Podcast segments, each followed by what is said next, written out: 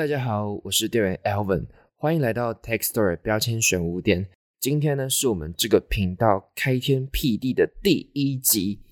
自从我诞生，哎，好像可以有一个 podcast 的这个想法以来，我筹备了一两个月，到今天我终于录到这个开头了。我为了今天真的是准备的非常多。我准备的第一件事呢，我就是先查了一下农民历。而我们的老祖先告诉我，今天是一个适合挂匾的日子。我心想，赞！我就是要选今天来当我们的第一集。其实，老实告诉大家，我这辈子根本就没有查过农民历，这次是我第一次查。但我相信我的历代的爷爷奶奶们会原谅我吧，因为现代的年轻人可能根本就不知道农民历的逻辑是什么吧。大部分。就是把农民历当成一种神秘的魔法书在使用，希望就是翻开来看可以通灵，或者是说可以悟得一些人生的道理。But anyways，既然农民历告诉我们今天适合挂匾，我们就是要选在今天来开始我们 podcast 的第一集。好，我们先来简介一下我们这集要讲什么好了。首先呢，我们会先介绍一下这个 Textstore 标签选物店在做什么，以及为什么要做这个 podcast。接着，大家也知道，营运一家店除了基本的商品跟门面以外，最重要的就是人。而这家选物店唯一的员工，目前就是我 Alvin 本人。所以这一集的后面会介绍我个人的一些背景，跟我自己想要做这个 podcast 的一些想法。最后，在这一集的尾声。我们会来简单的解释一下什么样的人会适合继续听这个 podcast，跟如果你继续收听，可以从这个 podcast 中获得什么。接下来就直接进入我们的第一点。首先，我们要来正式的介绍这个 podcast 的主题，叫做标签选物店。第一次听到或者看到这个名字的人，应该心中都会有有一些疑惑吧。这个频道到底是在干嘛？那它为什么又是一家店？首先，这个频道它是以标签为主题的一家选物店，它主要有两个主打商品。第一个系列是说说标签，嗯，说说标签这一个系列商品，主要会跟大家讨论一些日常中被大量讨论的标签或流行语。主要是我发现这些标签有一些有趣的观察点，他们就会被我整理起来。加上一些我自己或者是别人的有趣的故事，再分享给大家。但大家不用担心，这不是一个知识性的频道，所以基本上这些分享还是以娱乐性质为主，顶多可以说是有一点点的小知小事在里面而已。那除了分享一些大家比较常在用的标签以外，这家店也会无中生有一些标签，这是一个自营自销的概念哦。如果说我最近发现了一些。有趣的新观察，或者是得知了一些真的很好玩的小故事的话，我会尝试帮他们做一个全新的标签，然后再尽我可能的解释跟分享给大家听。这个节目主要的分享形式是我个人会单口主持这所有的节目，但我最近发现这个单口主持呢，实在是有一点 hardcore 的一件事情。所以，为了延续这个节目的多样性，我应该会找各种各样的来宾来当这家店的 part time 员工，跟我一起讨论各种不同的标签。说到标签，大家应该也会觉得有一点好奇的是，这么多东西可以卖，为什么这家店要卖标签？首先呢，就是因为我觉得标签是一种现代的黑魔法，它是一个 危险又迷人的狠角色。嗯，它迷人的地方在于，它可以提供一种非常有效率的传达模式。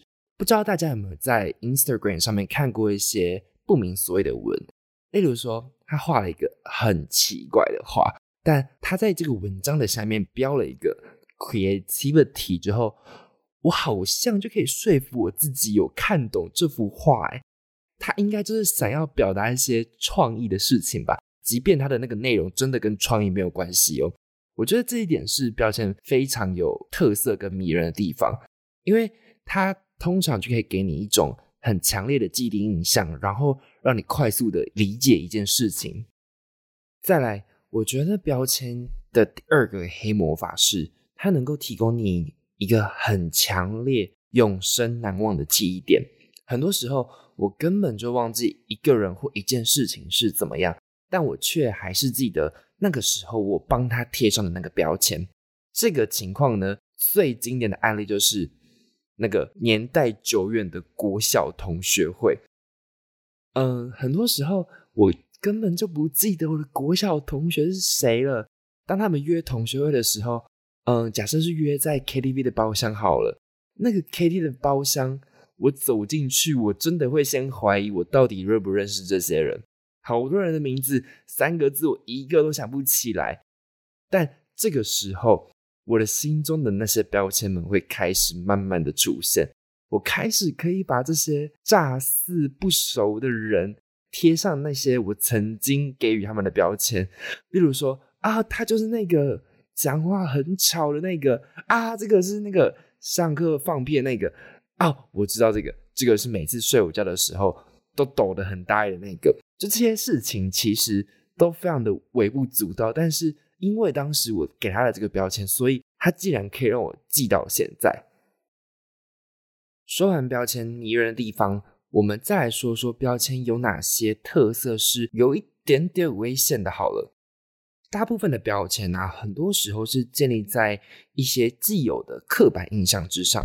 它可以让你快速的去理解一个人或者一件事情，而这就是它有一点危险的地方。因为当你帮一件事情或一个人贴上标签的时候，很多时候也等于是你帮这个东西宣告了死刑。例如说，今天有一个同事 A 告诉你，同事 B 是一个没有效率的人，这时候同事 B 或许已经被你贴上了一个没有效率的标签，但其实这个同事 B 啊，并不是真的。一无是处，或者是真的这么的负面，他没有效率的原因，可能是因为他做事的时候非常的细心，又或者是他有某种程度上的完美主义。由此可知，标签很多时候是一体两面的。在我们每一集分享标签的过程中，我们会着重的去讨论我在这些标签中发现的一些意想不到的特色，或者是我个人不同意这个标签的一些看法。总而言之呢，基于以上各点，不论是好或是坏，我觉得我一定要来认真的跟大家分享这个现代的黑魔法。希望之后可以在每一集中，慢慢的跟大家分享我私藏的各种标签。再来，我们来解释一下，大家看到这个标签选物店的时候，心目中的第二个可能的疑问：为什么这是一家选物店？它可以是市场啊、酒吧、图书馆啊、便利商店、运动中心。为什么我就是选择要开一家选物店？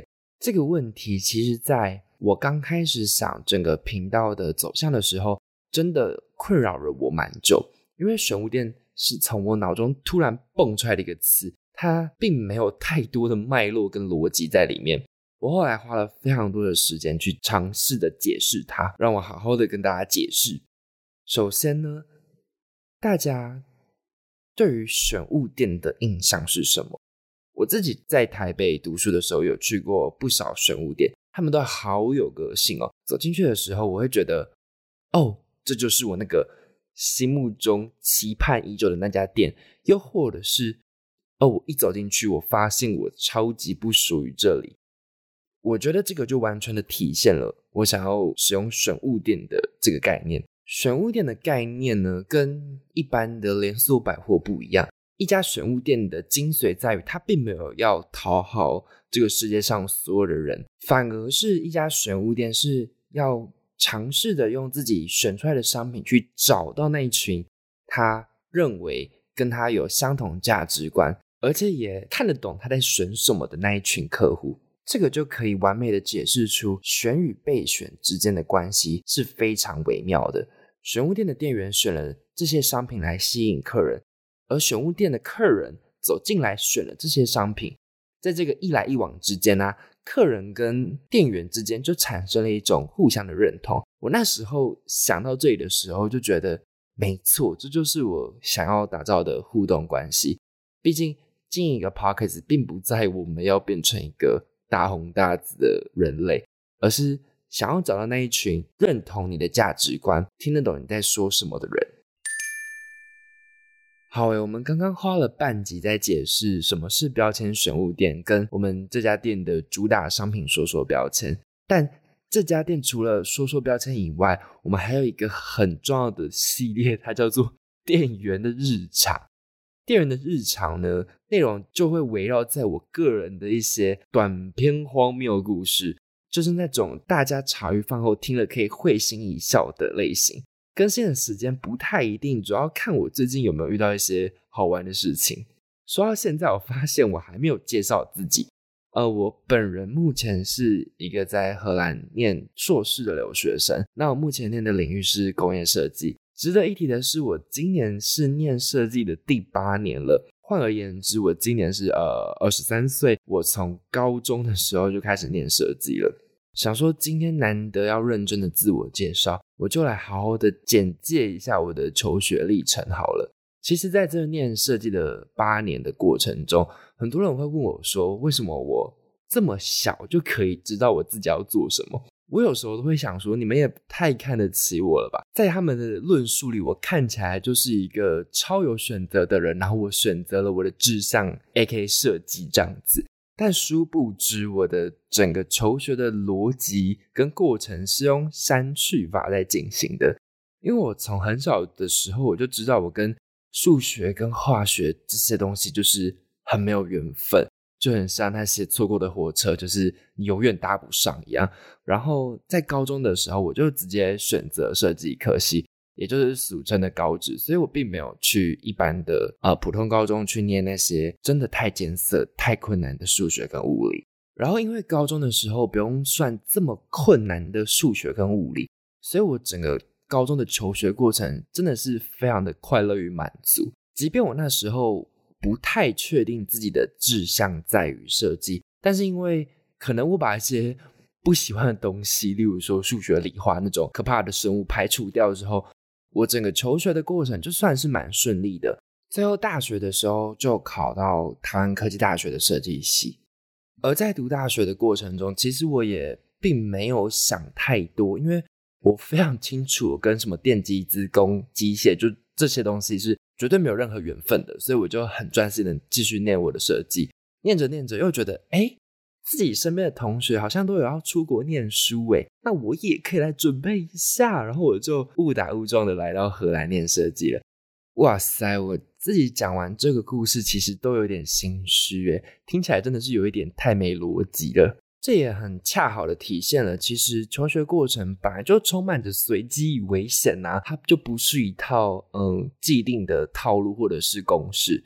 与其很多时候去讨论自己呃当时做不好的某个决定，像是大学没考好啊、选错科系啊之类的，还不如把自己的目光放在这个求学过程到底带来给我什么。在这八年的读设计的系的过程里，我不知不觉培养的一个习惯是。我会不自觉的去观察身边的每一件事情，因为在做设计的时候，总是要可以提出一些别人没有想过的视角或者是一些见解，所以就变成，就即便我不再做设计，我也会不自觉的去分析每一件事情的成因跟背后的脉络。